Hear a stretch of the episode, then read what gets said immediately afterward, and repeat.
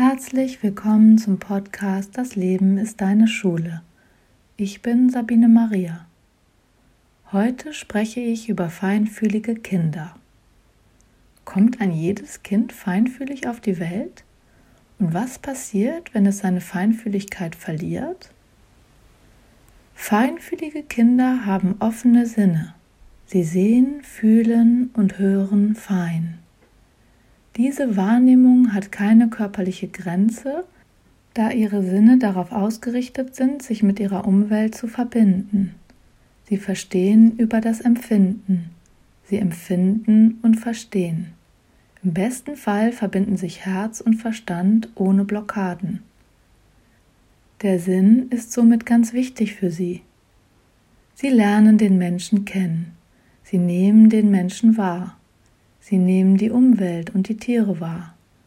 Sie haben die Fähigkeit, sich mit dem Kosmos zu verbinden, wenn man sie lässt. Sie sind stark in allem, was unsichtbar ist. Sie spüren, dass der Mensch Energie ist. Vielleicht wissen es viele nicht mit ihrem Verstand zu erkennen und können es somit auch nicht sprachlich benennen.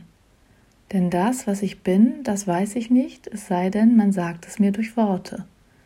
Worte, die das Sein schon begrenzen die jedem Moment ein Attribut hinzufügen.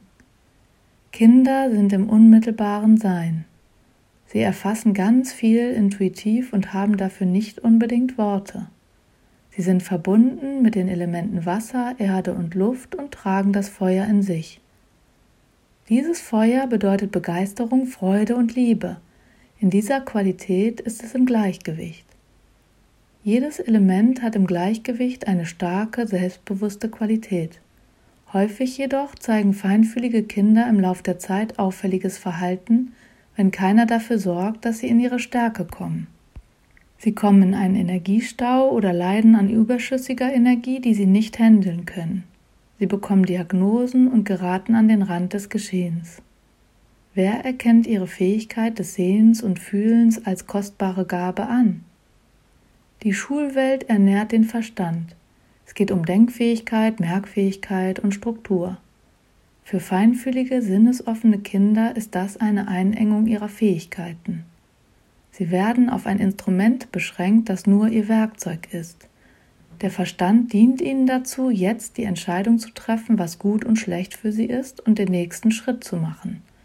Zum Wohle des Ganzen. Sie lernen über das Herz. Sie kommen in die Schule voller Hoffnung, die Welt zu entdecken. Die Welt zu entdecken ist für sie nicht auf Sachwissen reduziert. Sie möchten ihren Lebenssinn verwirklichen. Sie gehen in eine Klasse und sind mit den Kindern darin automatisch verbunden, soweit diese das zulassen. Sie hören, sehen und fühlen fein. Was strömt jetzt alles auf sie ein? Ein Durcheinander von so vielen Kindern, die interagieren und mit Bedürfnissen den Raum einnehmen. Die Lehrperson, die ein ganz bestimmtes Verhalten erwartet und den Kindern kognitiv etwas beibringen will. Natürlich unter Berücksichtigung unterschiedlich kognitiver Fähigkeiten durch Differenzierung und methodisch vielfältig, damit das Interesse der Kinder geweckt wird. Die Kinder sollen ihre Sinne nutzen für einen Inhalt, der im Klassenzimmer nur theoretischer Natur ist. Das Kind wird von außen auf eine Bahn gelenkt, die nicht seinem Sinn entspricht. Das, was für ein feinfühliges Kind unmittelbar im Raum ist, wird nicht besprochen. Es ist aus rein kognitiver Ebene gar nicht da. Wir sprechen höchstens noch von sozialem Lernen. Das erlebte Chaos überall drängt dazu, etwas zu unternehmen.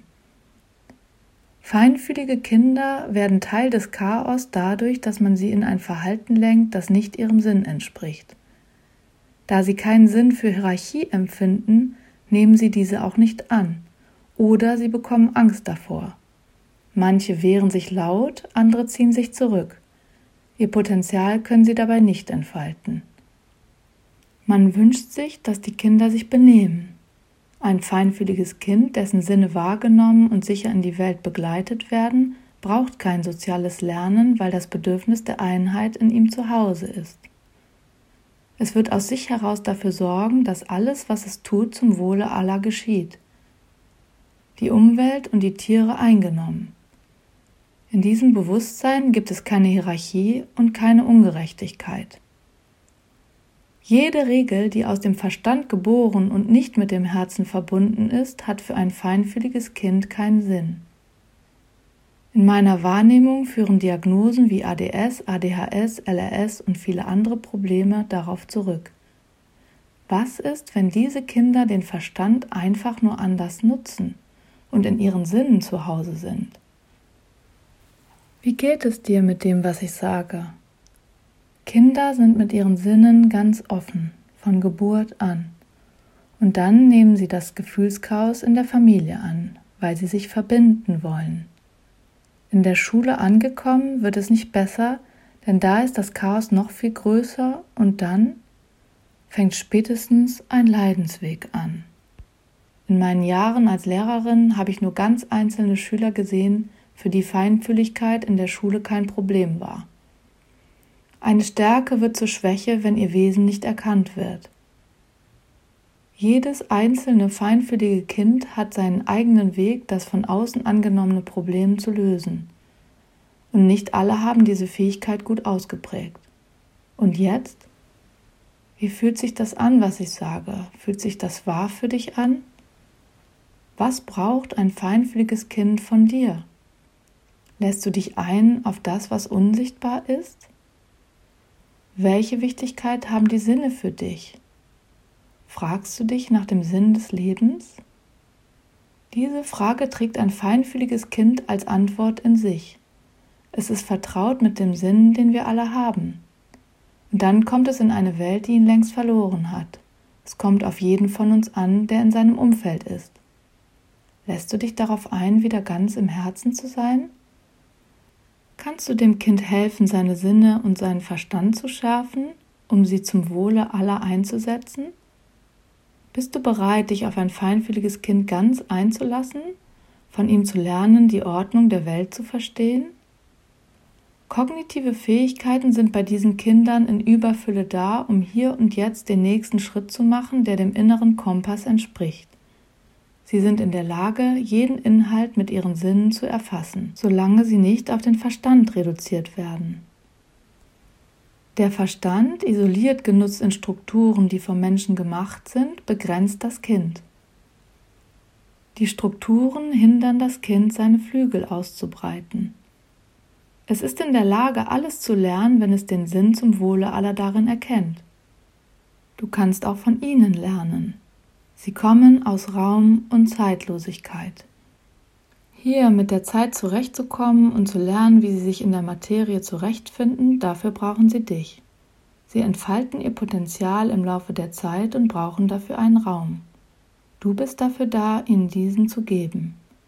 Sie leben mit anderen Menschen zusammen. Sie brauchen deine Liebe und Achtsamkeit.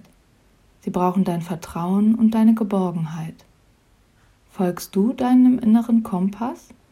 Bist du mit dir selbst stimmig? Gelingt es dir, deine eigenen Stärken wahrzunehmen? Kannst du ihre Stärken wahrnehmen? Du kannst von ihnen lernen, wieder deine Intuition zu schärfen. Danke, dass du mir zugehört hast. Deine Sabine Maria www.dasfreiekind.de